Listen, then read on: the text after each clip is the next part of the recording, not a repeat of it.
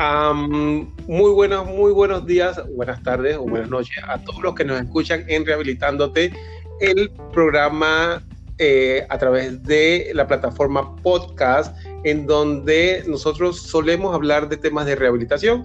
Recuerden que eh, de aclarar algunos temas relacionados a mm, el eje que estemos manejando en, en, ese momento.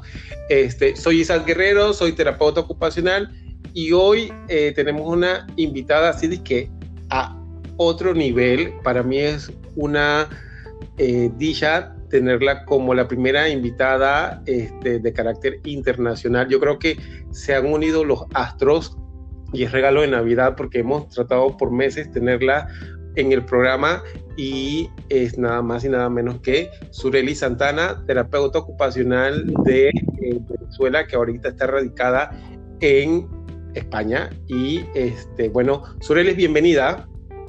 Hola Isaac, buenas noches. Buenas noches a todos los que están escuchando. ¿Cómo estás?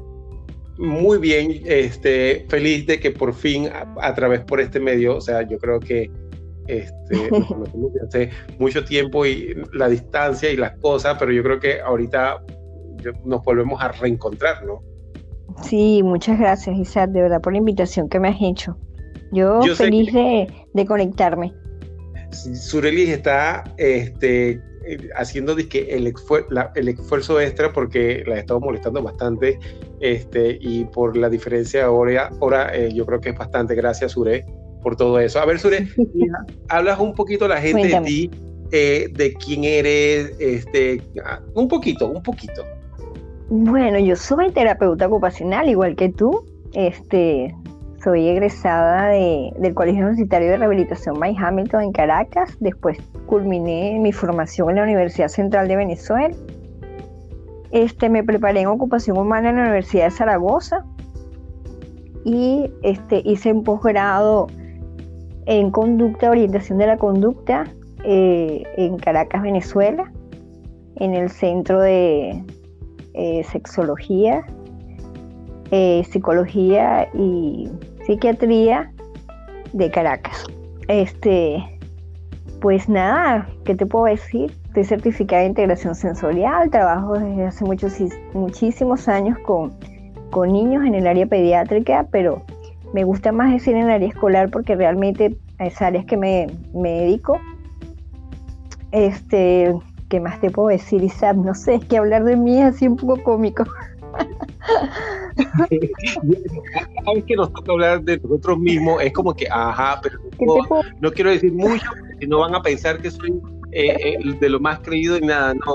Para los que eh, la oportunidad de interactuar, escuchar o estar en alguna presentación de Sureli, créanme que Sureli es una de las cosas eh, así como desde el punto de vista de ser humano súper especial, este, es muy docente eh, y le gusta enseñar este, y es muy buena en todo lo que hace. Así que este, yo la admiro desde el punto de vista como profesional y como persona. Así que yo creo que hoy va a ser un programa súper divertido porque vamos a aprender bastante. Vamos a intentarlo.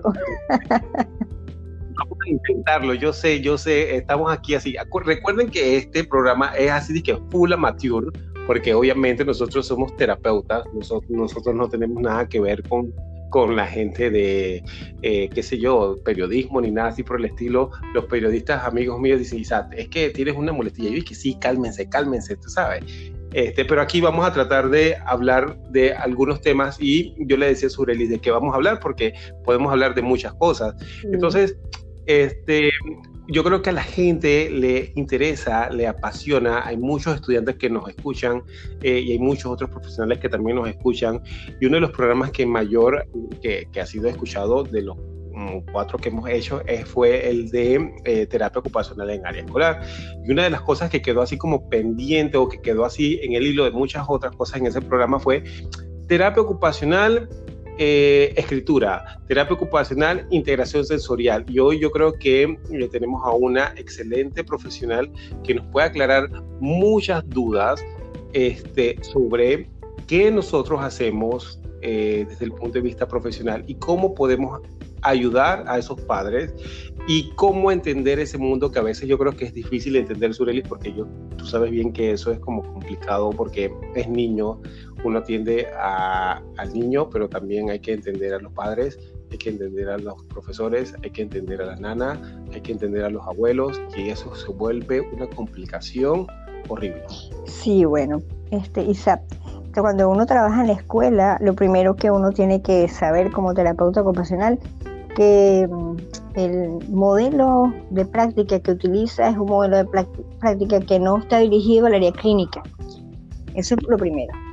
Este, puede ser un modelo biomédico, no puede ser que te plantes un modelo biomédico y que hables de, diagnóstico eh, cuando realmente estás dentro de, de, un área educativa donde los docentes pues ellos no están preparados para trabajar con niños con diagnósticos, ellos están preparados para trabajar con niños que cumplen con un rol de estudiante, niños típicos, neurotípicos, supuestamente. Sí, yo creo que y yo creo que eso es difícil a veces entenderlo desde el punto de vista de los maestros. Porque obviamente, no sé, me imagino, si me lo dices es porque tú que has tenido vasta experiencia, ahora estás del otro lado del charco, yo creo que los maestros no están preparados para atender a un niño. A ver, dentro de la escuela está un docente que está preparado mm, bajo un modelo más humanista, más constructivista, y dentro de su lenguaje pues no, no hay ningún tipo de, no utiliza ningún tipo de repertorio Em, relacionado con diagnósticos clínicos. Entonces, cuando tú le, cuando le llega a un docente un diagnóstico, entre comillas, como el TEA, un niño con trastorno del espectro autista, o, un niño con TDAH, em, déficit de atención con hiperactividad o sin hiperactividad, este, los docentes se preocupan, realmente se preocupan porque eh, cuando te, cuando uno, yo me pongo en los zapatos del docente y me pregunto este, cómo manejarlo, porque cuando yo era recién graduada me acuerdo que me estaba enfrentando con este medio, con este mundo, eh, no era tan fácil este, manejar. Yo decía, ¿qué hago con este niño? Tenía que estudiar muchísimo. Aparte de que tú, este, claro que te formaste en la universidad, que estás saliendo ahorita, pero también te estás enfrentando con un individuo que muchas veces la teoría no coincide con lo que estás viendo en la clínica. O sea, tú dices, ¿y qué hago? Y, ¿Cómo me manejo? Y, pensemos, sí, y pensemos que de pronto en un niño, pero cuando son dos, tres, y, o tienes uno, uno con espectroautismo, el otro con otra cosa, entonces tienes como un mix de niños y tú dices, Dios, ¿qué voy a hacer? Claro, y yo no estoy hablando con, de, digamos que una institución educativa como se llama educación especial, ¿no? Yo no estoy hablando de eso, yo estoy hablando de una, de una institución educativa. Una escuela normal. Regular. Una escuela entre comillas normal, sí, regular, que ahorita también este, ya las escuelas especiales, por lo menos en nuestro país, ya eso está quedando como, ¿sabes? Ahora todo el mundo es la inclusión, vamos a incluir, y, los maestros no están preparados muchas veces para ese proceso de inclusión. No, no, porque es que además hay, hay que tomar muchísimos factores. Primero, los factores internos que tienen que ver con el individuo y segundo, los factores externos. Ya el maestro de por sí tiene una carga, eh, en el buen sentido de la palabra, una carga que tiene, ellos tienen que cumplir con una serie de objetivos académicos que además es una exigencia de la unidad educativa.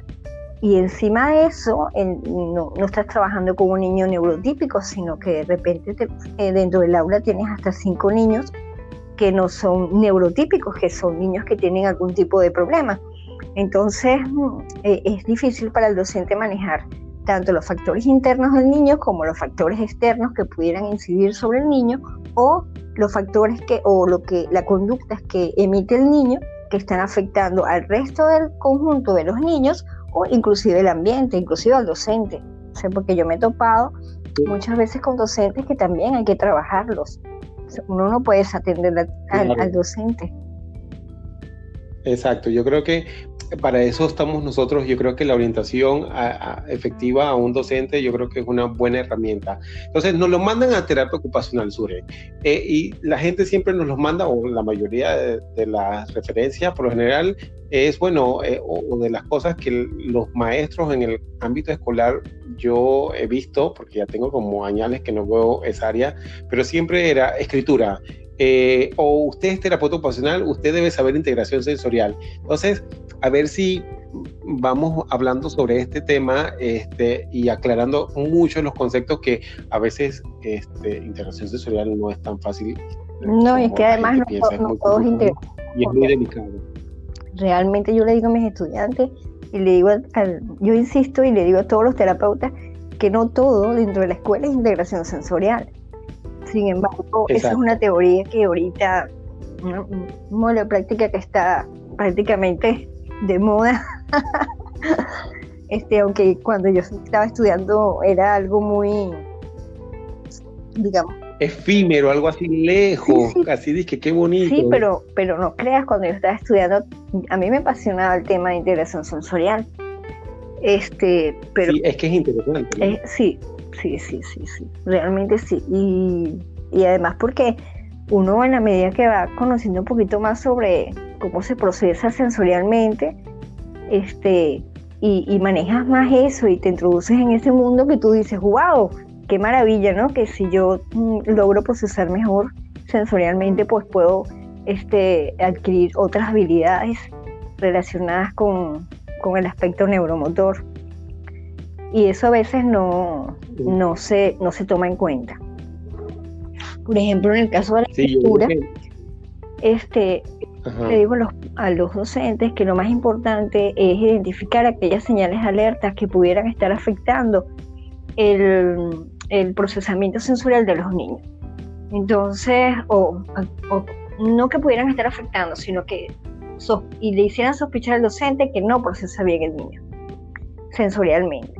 Entonces, mm, uno Claro, esto confunde mucho, porque por ejemplo yo le puedo decir al docente, mira, es un niño que se balancea en, en, la, sobre la silla, es un niño que se tropieza con las cosas, es un niño que no para de charlar con otro, es un niño desatento, es un niño que prácticamente se va a comer el lápiz, este, es un niño eh, eh, a veces quisquilloso hasta con la comida, porque uno a veces dice, bueno, pero ¿qué tiene que ver la escritura con, los procesos de alimentación? Pero resulta que es que es táctil, es un, es un problema táctil, es a nivel de boca, y seguramente mano tampoco está bien.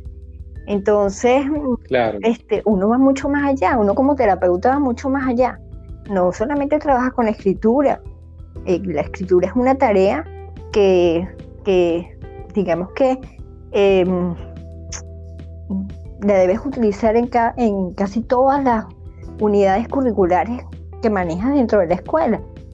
Pero en la escuela no solamente se escribe, no solamente se va a aprender a leer, ni solo, solamente se va a aprender el cálculo.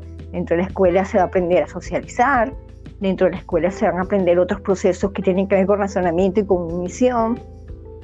Dentro de la escuela se va se, va, se hacen otras actividades como actividades de la vida diaria, el niño tiene que asearse, el niño tiene que ir al baño, el niño tiene que subir y bajar la cremallera, ¿sabes? No, y, y, tú sabes, Sure, este, y, y, a veces en las escuelas ya se espera que el niño sea independiente muchas veces, o sea, ya el niño tiene que puede ir al baño solo, tiene que hacer muchas cosas y a veces el niño llega a la escuela y no está preparado y no sabe hacer más de tres, cuatro cosas. Entonces es un caos. Sí. El pobre niño. Yo me he dado cuenta, es que no solamente es que los niños tengan, eh, tal vez el niño no procesa bien o tal vez el niño no ha cumplido con una serie de hitos del desarrollo o tal vez el niño no ha sido muy estimulado este, pero también me he dado cuenta que hay muchas familias, la dinámica familiar es una familia sobreprotectora, una familia que le hace todo al niño. Entonces uno tiene que ver cómo es la dinámica familiar, porque si, por ejemplo, a mí me ha pasado, yo veo que le digo al niño, papi, quítate por favor los zapatos, y va la mamá y le quita los zapatos. Y yo le dije, ya va, yo necesito que se quite los zapatos porque ya lo estoy evaluando. Ay, es que él no sabe quitarse los zapatos, me dice, y yo... Y más si es el primer niño. ¿Ah? Sí, y, más si es el primer niño. O sea, si es el primer bebé, es horrible. Sí, sí. Entonces, claro, entonces eso es algo que a la madre no le, no le molesta, o sea, quitarle los zapatos al niño, ni ponerle los zapatos, pero cuando tú empiezas hablar un poco con mamá, le dice, oye, como tú, tú trabajas, sí, yo trabajo, este, y en las mañanas, ¿cómo te va? Como sales de la casa muy bien, sales descansada, no, salgo muy estresada porque le cuesta levantarse, eh, no sabe cepillarse los dientes, no le gusta cepillarse los dientes, para comer rápido es un problema, este lo tengo que vestir prácticamente porque no se viste rápido, porque no se sabe calzar, no se sabe colocar los calcetines. Entonces tú dices, ya va. O sea, mamá le hace todo, mamá le resuelve todo. Entonces, pues tú ves a una maestra estresada dentro del salón de clase porque el niño se le olvida el, maletín, porque el niño cuando ya una instrucción, él se le queda mirando ¿dónde está mi cuaderno? No sé, lo dejo olvidado. No, es un niño que a lo mejor no cumple con los hábitos relacionados con su rol. Entonces, entonces, si no tienes hábitos en casa, no tienes rutinas bien estructuradas en tu casa, tampoco puedes tener hábitos ni rutinas estructuradas en la escuela. No estás preparado para eso. No estás preparado para eso. Porque ¿dónde tú aprendes hábitos y rutinas? En tu casa. Exacto. En tu casa. Sí. Entonces, fíjate que hemos saltado de escritura, hemos llegado a roles, hábitos y rutinas. Exacto. Sí, eh, eh, yo le decía a Sureli, Sureli, ¿de qué vamos a hablar? yo dije que no vamos a hablar de esto, pero bueno, ahí vamos desarrollando el tema y yo creo que todo se entrelaza, porque esa es parte de terapia ocupacional, ¿no? Este, y desde y vamos haciendo el análisis y vamos viendo y vamos estructurando y podemos sacar miles de cosas. Sí, sí, es que mire, yo le digo a los papás, si tu niño no se abotona, tu niño no escribe bien. Pero ¿cómo puede ser eso? ¿A que no se abotona tu hijo? No, no se abotona. Entonces no, escribe. No puede coger el lápiz, sinceramente no lo puede coger. Eso es motricidad fina. Es integración motora lateral, entonces es un niño que mm, ignora una parte de su cuerpo, el otro lado de su cuerpo, entonces no le gusta poner la mano sobre, sobre el cuaderno, no sujeta bien el cuaderno. Entonces, ¿cómo quieres tú que ese niño escriba bien? No puede escribir bien. Estamos hablando sí, y yo creo que bilateral. cuando le Sí, y cuando le explicamos eso a los papás, los papás ya como que empiezan a, digerir y a entender algunas cosas, mucho de que, ah, con razón, y echamos el CD para atrás, como decimos aquí en Panamá, y empezamos a explorar, como tú dijiste muy bien, las rutinas, los hábitos, y, de pronto todo, es, todo lo del niño, y entonces, y ahí empieza la caja de Pandora a salir las cosas, ¿no? Entonces, sí, sí, sí. Viene todo. Ya yo te digo, yo lo primero que hago cuando hago una entrevista es preguntarle, primero, qué es lo que desea, primero, porque están allí conmigo, como te terapeuta ocupacional tengo que saber por qué están ahí. Quiero saber cuáles son las expectativas de los padres. Entonces los padres dicen que están ahí la mayoría de las veces porque la maestra dice que el niño no escribe bien, la maestra dice que el niño tiene mala postura, la maestra dice que es desatento. Entonces yo le pregunto a la maestra, dice, vale, en la casa, ¿el niño escribe? No, yo lo tengo que ayudar a hacer la tarea, vale. Entonces el niño no escribe. En la casa, el niño es desatento. Bueno, sí, este, a veces lo tengo que llamar muchas veces porque no me atiende, porque está en lo suyo. Entonces el niño es desatento, por eso no le está molestando ni a papá ni a mamá. Si molesta a papá y a mamá, porque además muchas veces me dice, pero si así era el abuelo, o así era el tío, o así era su papá, o, o así era yo cuando era pequeña. No, no le están dando muchísima importancia. Ellos van a buscar ayuda en terapia ocupacional, primero porque lo, lo refiere la maestra, y segundo, porque salir del paso del periodo académico de una vez. Entonces, cuando el niño llega a otro, a otro curso, que aprueba ese curso, entonces la otra maestra, a lo mejor la otra maestra tiene otro punto de vista, mm, este, no percibe exactamente lo mismo que percibía la otra maestra. Muchas veces no le molesta a ese niño porque la cada individuo tiene una manera para procesar totalmente diferente. Una maestra no es igual a otra maestra. Entonces, a lo mejor esa maestra no le molesta a un niño inquieto del año siguiente. Entonces, eh, para ella eso es un niño fabuloso. Exacto. Los papás no te lo llevan a terapia. Me ha pasado eso, que me los consigo en la calle y me dicen, no, es que con esta nueva maestra le va muy bien al niño. Y tú, ah. También lo cambian de escuela porque de pronto no se sintieron tan bien en esa escuela y lo cambian para otra donde se moldean las necesidades, o sea, a, esa zona de, confort donde aquí no me van a molestar, aquí no, más, no, necesitan más terapia, esta es la escuela ideal y ustedes estaban todos equivocados. Sí, sí, eso me ha pasado, pero también me ha pasado, como te puedo decir, mamás y papás que están súper atentos y pendientes de, de sus hijos, que son los primeros que van a buscar ayuda sin necesidad que la docente, porque muchas veces el docente le dice, no, va bien, no, pero en mi casa no, eso no lo hace, no, no es un niño que a lo mejor se siente hacer las tareas, algo está pasando. Entonces los papás buscan ayuda. O sea, ya te digo, hay dos tipos de papás. Hay unos que, pues, así era el abuelo, el tío, la mamá o su papá. Y bueno, la maestra más bien creo que está exagerando. Y está el otro tipo de papá o de padres que te, te buscan ayuda sin necesidad que el docente lo refiera. O si el docente lo refiere, ellos ya lo han notado e inmediatamente buscan ayuda.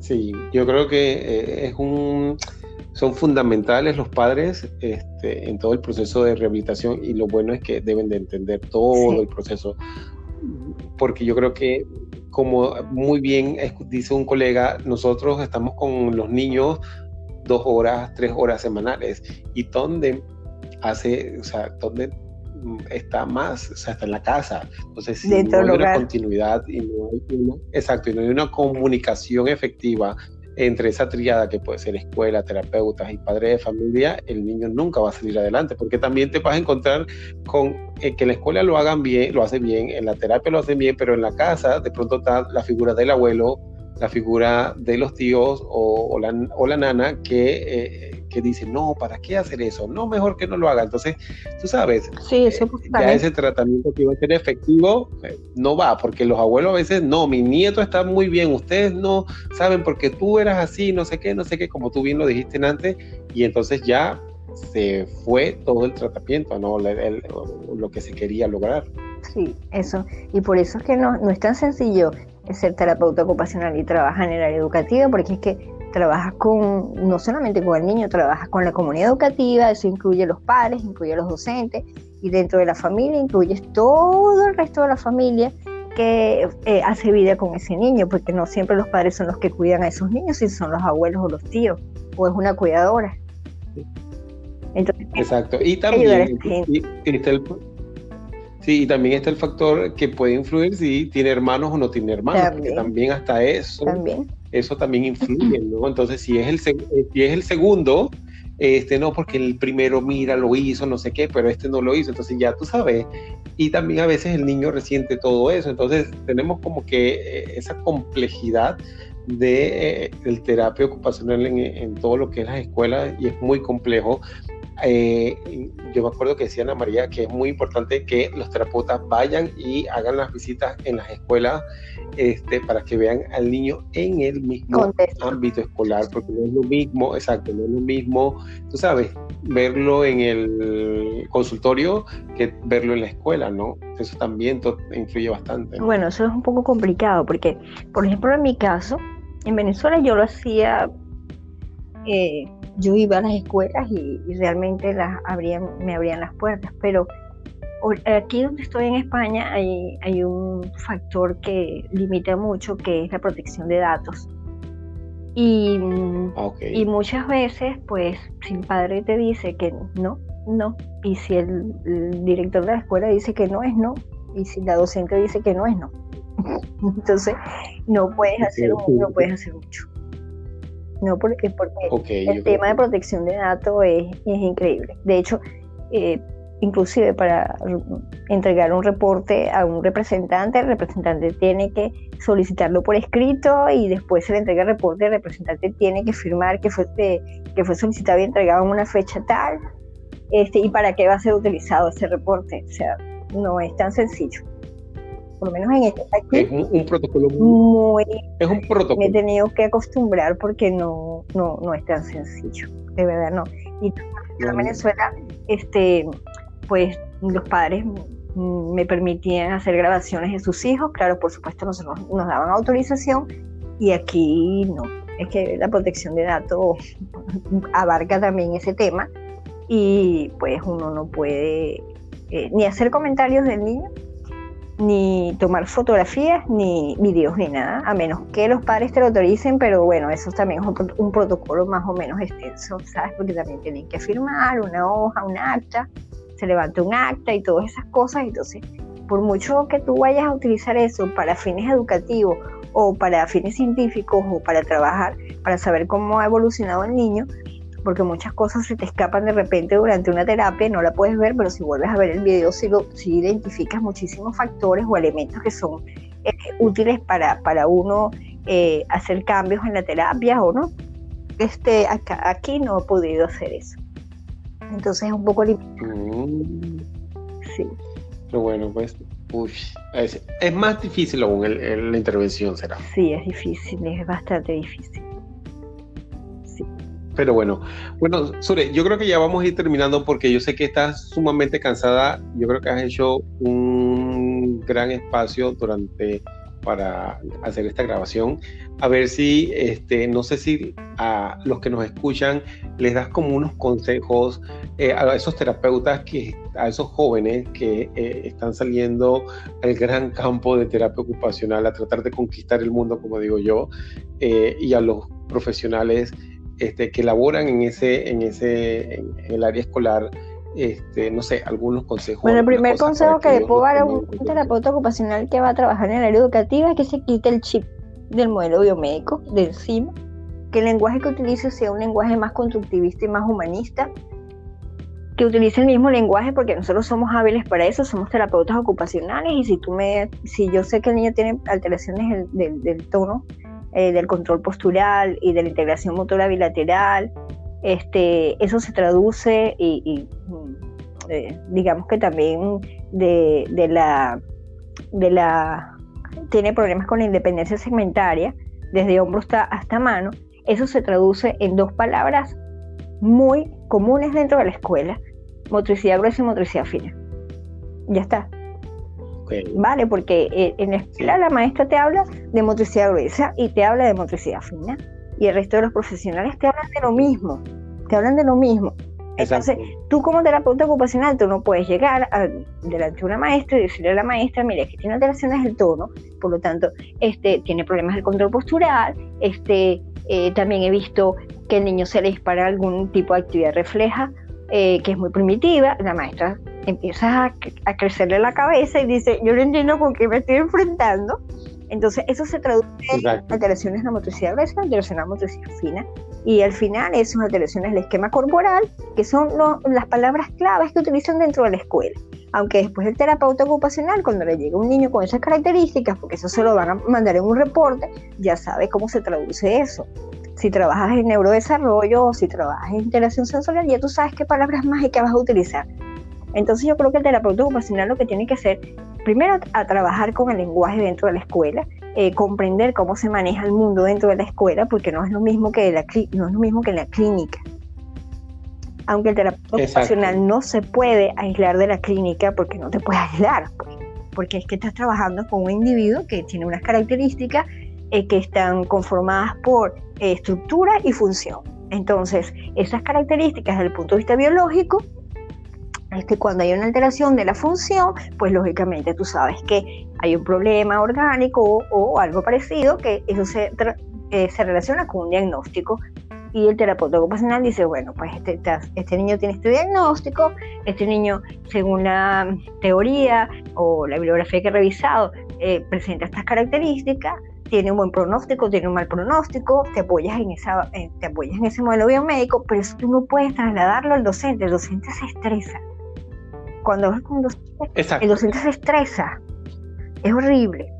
Entonces uno, pues yo siempre que estoy dentro de la escuela, pues yo no veo niños con diagnósticos. Yo, cuando los papás me dicen, ¿qué le diagnosticaron TDAH?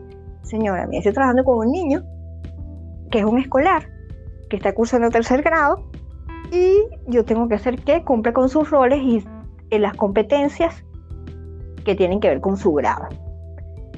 Si él no, logra las competencias es porque, bueno, es un niño que eh, hay que trabajarlo para lograr las competencias. Entonces, eso es lo que voy a hacer como terapeuta ocupacional. Ya. Pero yo no puedo hablar dentro de una escuela de un diagnóstico porque no tiene sentido. Tengo que hablar de un niño, un niño que es un escolar, que está en tercer grado, y ese, es el, ese no es mi paciente, es un niño, es un escolar. Realmente. Sí, es un niño. Y es un niño. Es un niño es un niño y es un ser cambiante que va a ir evolucionando y que todas esas cosas, tú sabes, va a ir cambiando. Yo creo que eso es lo más importante dentro de una escuela, que el terapeuta se cambie el chip. Lo más importante. Yo siempre le digo así, por ejemplo, con los que me he tropezado acá, siempre les digo así, no sé, tú no puedes hablar de paciente dentro de una escuela. No me hables de paciente porque no son pacientes, háblame de paciente dentro de la clínica. Pero aquí en la escuela no. Háblame de niño, de educando, de escolar, de preescolar, pero no me hables de otra cosa. Porque realmente en la escuela es así, ¿sabes? Ese es el lenguaje que utilizan en la escuela. Es así, exacto. O sea, imagínate, y yo creo que se ve, se vería y se escucharía feo que tú le digas, no, es que vengo a ver el paciente tal. O sea, mínimo es el enfermo. Sí, o sea, paciente igual enfermo. Entonces no lo Exacto, no podemos llegar a etiquetar a un niño como un enfermo de XY. Entonces, no, es como tú dices, muy bien, muy bien dicho. Es el niño, vengo a ver al niño tal. Punto, eso no se acabó. Vengo a ver a fulanito de tal. Está en el grado tal y vengo a ver fulanito de tal. Y hablas con la maestra, pero de fulanito de tal. O sea, no puedo hablar de maestra de tu paciente, porque es que no, que realmente no puede ser tu paciente. En la clínica, si ese niño va para, para la consulta privada, este, sale de la escuela y va a la consulta privada, pues ya está trabajando el terapeuta desde el punto de vista de la clínica. Pero si el terapeuta está dentro de la escuela y trabaja dentro de la escuela, está trabajando con un niño. Exacto. Yo creo que ese, esa es una del, una reflexión que debemos de hacer o que deben de hacer todos los terapeutas, debemos de hacer todos los terapeutas ocupacionales. Claro, Isaac, independientemente o no. disculpa que te interrumpa, pero es que mira, si quieres hablar de inclusión, tú no puedes hablar de paciente dentro de la escuela. o sea, no, no puedes. Porque tú mismo no estás excluyendo, lo estás excluyendo, porque estás hablando, estás utilizando un lenguaje que no vas a utilizar dentro de la escuela. Sí, así mismo. Lo estás etiquetando y al etiquetarlo, pues ya este niño empieza a ser excluido. Exacto. Entonces, eh, y yo creo que debemos también ya, bueno, sí, independientemente sean niños, sean adultos, tenemos que ser más humanistas, por decirlo así, ¿no? Entonces ya dejar, si estamos viendo a cualquiera persona, eh, sí, pueden ser nuestros clientes, pueden ser nuestros pacientes, como lo queramos llamar, pero al final es una persona. Es una persona. Eh, es que depende del contexto donde trabajes, porque si estás en la si estás en un centro hospitalario, eso es un paciente. Sí, es un paciente, pero tú sabes a veces en el, qué pasa en los hospitales. No, el de la cama 25. Y tú, ajá, ¿cómo se llama el de la cama 25? Ah, eh, ah, eh, ah no, o sea, ¿cómo se llama la persona? O sea, porque a veces nos ponemos así, o sea, no, el paciente de la cama 25 de la tal tal. Sí. Entonces tú no, no te, no, no, te, no te aprendes el nombre y de pronto que no es que usted me vio en hospitalizado. Tú dices, ah, ¿quién? No, el de la cama 25. Ah, ok, ya sé, ah, usted, o sea, no puede Hemos llegado a ese nivel de estar así. No, creo que no. Debemos de bajarnos un poquito, ponernos en los zapatos de nuestros pacientes, de nuestros clientes y, y llamarlos por el señor Pérez, el señor Martínez, el niño José, la niña María, porque son al final y al cabo personas y nosotros estamos en un mundo en que eh, la inclusión, la igualdad y todas las cosas las debemos de nosotros predicar con ejemplo. Entonces yo creo que hay que bajarse un poquito de esa nube en donde nosotros estamos, ¿no? A veces, muchas veces. Sí, yo creo, yo creo que sí. Es indispensable. Pero bueno, Sure. Bueno. Eh, muchas gracias. Yo creo que ha sido eh, el primer podcast. Yo sé que van a venir muchos más. Vale. Este, gracias, gracias, gracias, gracias, gracias por hacer el paréntesis en, tu día, porque yo sé que te, va, te vienen unos días así bien enredados y bien complicados. Muchas gracias. No, gracias a ti, gracias a ti por tomarme en cuenta. De verdad que me encanta hacer esto. Me encanta colaborar con los terapeutas ocupacionales, así que el que quiera ubicarme, estoy a sus órdenes. Por aquí estoy lejito. A ver, sí, por ahí vamos a estar posteando el, las redes sociales de Sure para que las puedan encontrar, como ya lo dijo muy bien. De Venezuela saltó para España. Eh, ¿En qué parte de España? Estoy en Gran Canaria, en Las Palmas de Gran Canaria. Este, así que todos los terapeutas que están por allá en España, en Gran Canaria, miren, localicen a Surelis y yo creo que van a tener eh, y tienen del lado allá una excelente terapeuta que le puede sacar todo el jugo para que ellas les puedan enseñar todo lo que ustedes quieran. Este, y le pueden colaborar de todo lo que quieran. Y debe estar Sureli Isaac, por favor, no me comprometas mucho más. No, no, no. Sabes que a mí me encanta colaborar con, con todos mis colegas y con los papás y con los docentes y con otros profesionales, porque es que si no le explicamos a otros profesionales y a los papás lo que hacemos, Nosotros somos los únicos indicados en darnos a conocer. Entonces, ¿cómo hacemos para darnos a conocer? Somos nosotros. Exacto. Así que muchas gracias, Sure. gracias a ti. Eh, así que espero que pases feliz año nuevo. Me saludas a toda la gente por allá. Seguro, un besito para ti, saludos a tu familia, saludos a todos los amigos que tengo por allá por Panamá y mil gracias. Feliz año para todos. Chao. Chao. Chao. Hasta luego. Hasta luego.